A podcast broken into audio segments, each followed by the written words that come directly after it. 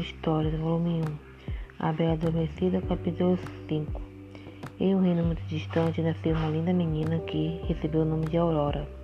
Deram a ela uma grande festa de batizado e convidaram três fadas madrinhas que levaram presentes. Flora lhe deu uma grande beleza, Fauna uma voz encantadora, e Primavera, antes de dar seu presente, foi surpreendida por Malévola, uma bruxa mau que, furiosa por não ter sido convidada para a festa, lançou uma maldição em Aurora.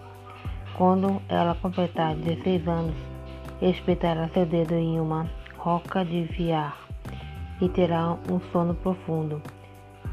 Primavera, como não possuía poderes tão fortes como o da bruxa, amenizou a maldição. Desejo que, ao invés de morrer, Aurora entre em sono profundo e acorde após receber um beijo de amor.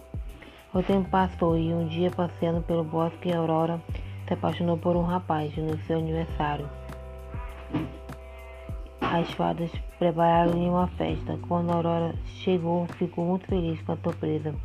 Vestiu o vestido novo e disse que estava apaixonada, porém ficou triste ao saber que estava prometida para outro homem.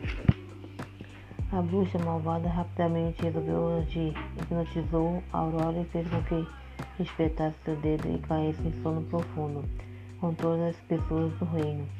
As fadas procuraram por Felipe e o rapaz por quem Aurora se apaixonou. Felipe recebeu as fadas no esporo e uma espada para lutar bravamente com a bruxa malvada, que havia se transformado em um dragão. O rapaz deu um golpe certeiro no coração da bruxa que desapareceu para sempre.